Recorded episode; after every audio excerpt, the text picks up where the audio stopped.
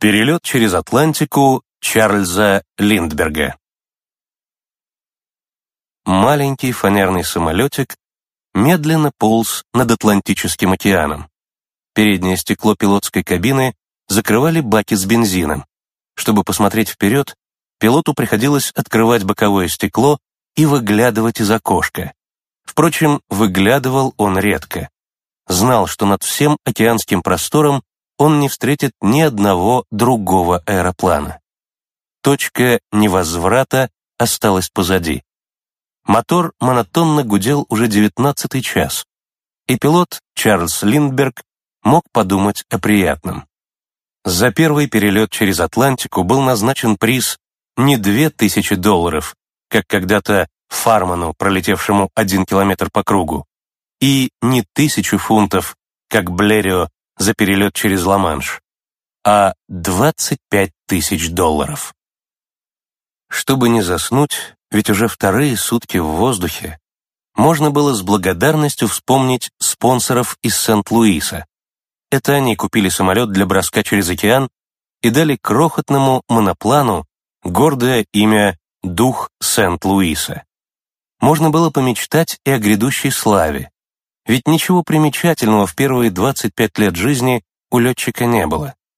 Линдберг любил технику, поступил на инженерный факультет провинциального университета в Висконсине, учился плохо, со второго курса пришлось уйти, стал мотогонщиком, поступил в летную школу и там оказался первым в выпуске.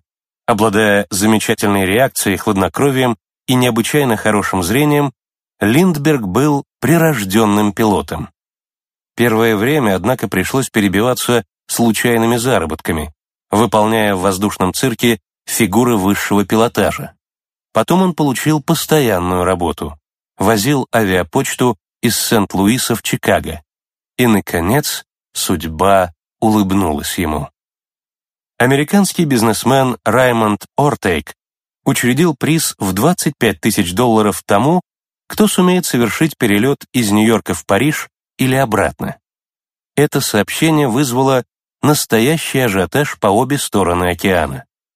Первыми начали подготовку французы — Тараскон и Кали, но по ряду причин их перелет не состоялся.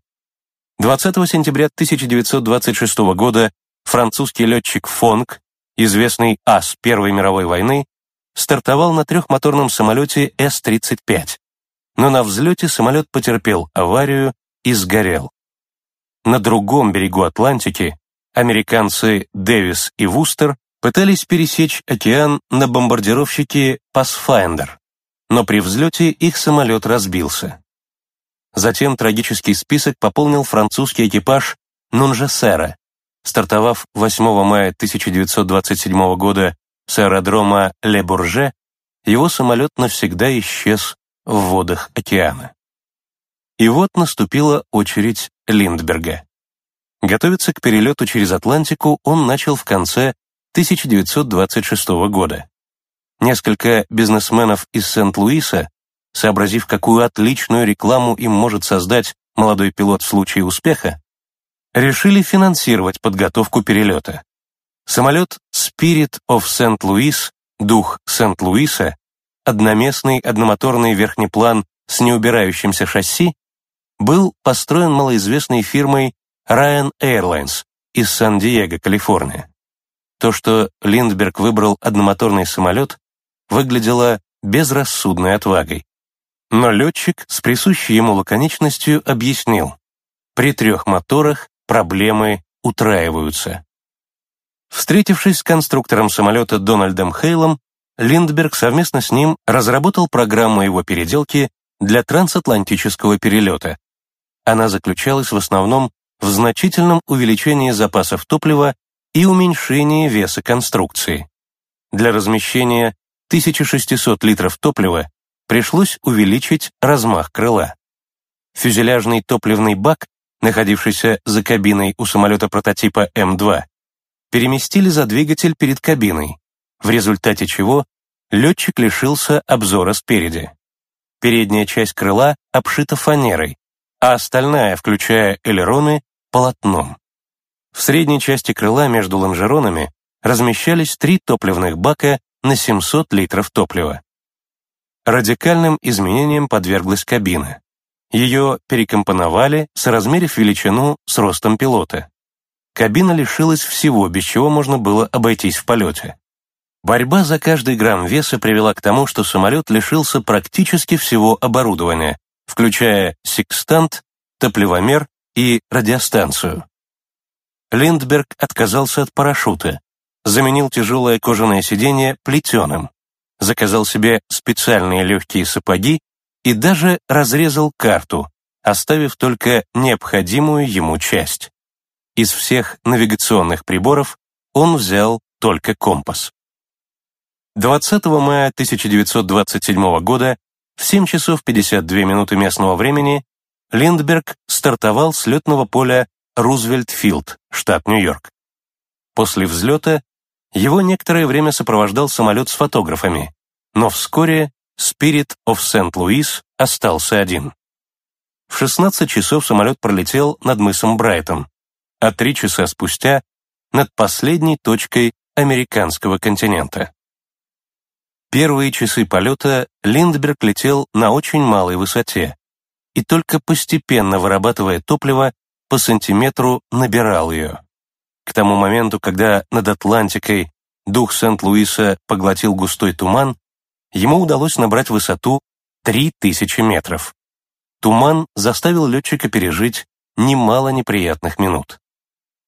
В 11 часов 30 минут в разрыве тумана с парохода, находящегося на расстоянии 200 морских миль от Британских островов, заметили самолет Линдберга, о чем немедленно узнал по радио весь мир, с нетерпением следивший за перелетом.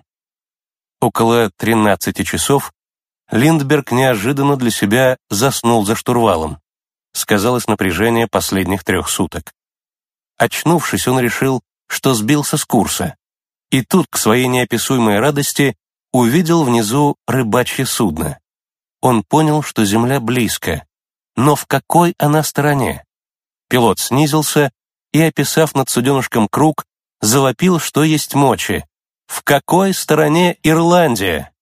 Его не поняли, не расслышали. Впрочем, до Ирландии уже было рукой подать. 21 мая в 14.50 станция наблюдения на острове Валентия сообщила о пролете самолета Линдберга.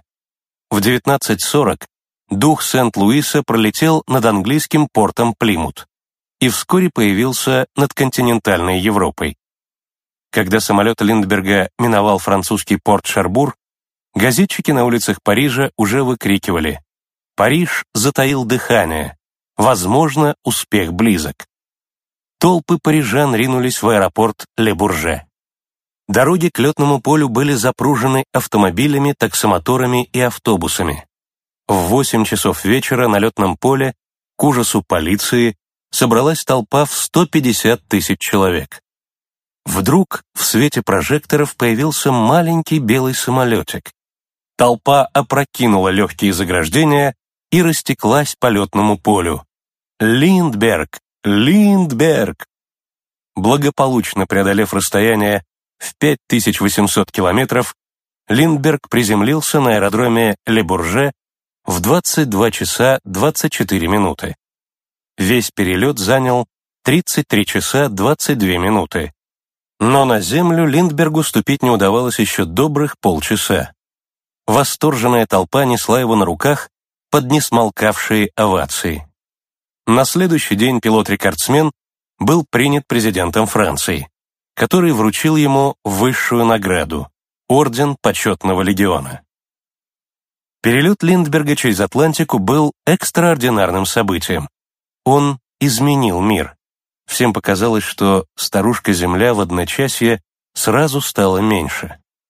По впечатлению, произведенному на публику, полет Линдберга можно сравнить только с полетом на Луну. Сегодня в одном из залов Смитсоновского музея в Вашингтоне, рядом с модулем космического корабля «Аполлон-11», доставившего американских астронавтов на Луну, висит под потолком маленький аэроплан «Дух Сент-Луиса», а рядом стенд с датой 21 мая 1927 года. История запомнила только этот день в начале жизненного пути молодого Линдберга.